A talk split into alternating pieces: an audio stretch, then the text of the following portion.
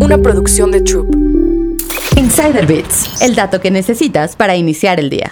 El impacto legal de la inteligencia artificial en la industria de la música. Recientemente, una versión de Coffee de Beyoncé con la voz de Rihanna se ha vuelto viral en varias redes sociales. Sin embargo, pocos saben que esta es una canción que fue generada con inteligencia artificial. Durante los últimos meses, este tipo de covers falsos se han esparcido por internet para la sorpresa de muchos. Y si bien puede ser interesante y divertido escuchar a otros artistas interpretar canciones fuera de su estilo musical regular, en realidad abre una enorme problemática legal en la industria de la música. De acuerdo con Alexander Ross, un abogado experto en música y derechos de autor, si creas una grabación realizada con inteligencia artificial con la intención de engañar a la gente haciéndoles creer que es real, por ejemplo, que es Rihanna cantando una canción de Beyoncé, sería un reclamo de imitación. Además, los creadores de covers con inteligencia artificial también podrían enfrentar acciones legales si no obtienen los permisos correctos para usar la grabación subyacente. Existe otra problemática. La inteligencia artificial también puede robarse estilos musicales. Hay una serie de empresas de inteligencia artificial en el mercado que crean música nueva cargando canciones preexistentes en su tecnología. Esta luego puede crear canciones o melodías en los estilos que absorbió. En 2021, por ejemplo,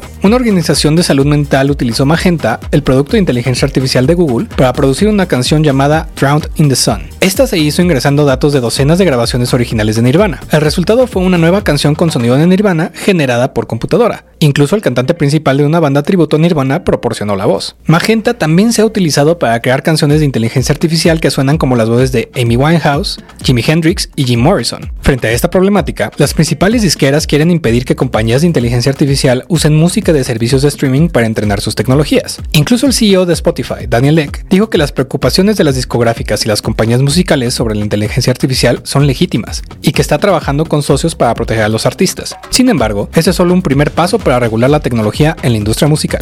Insider Bits, el dato que necesitas para iniciar el día. Una producción de Troop.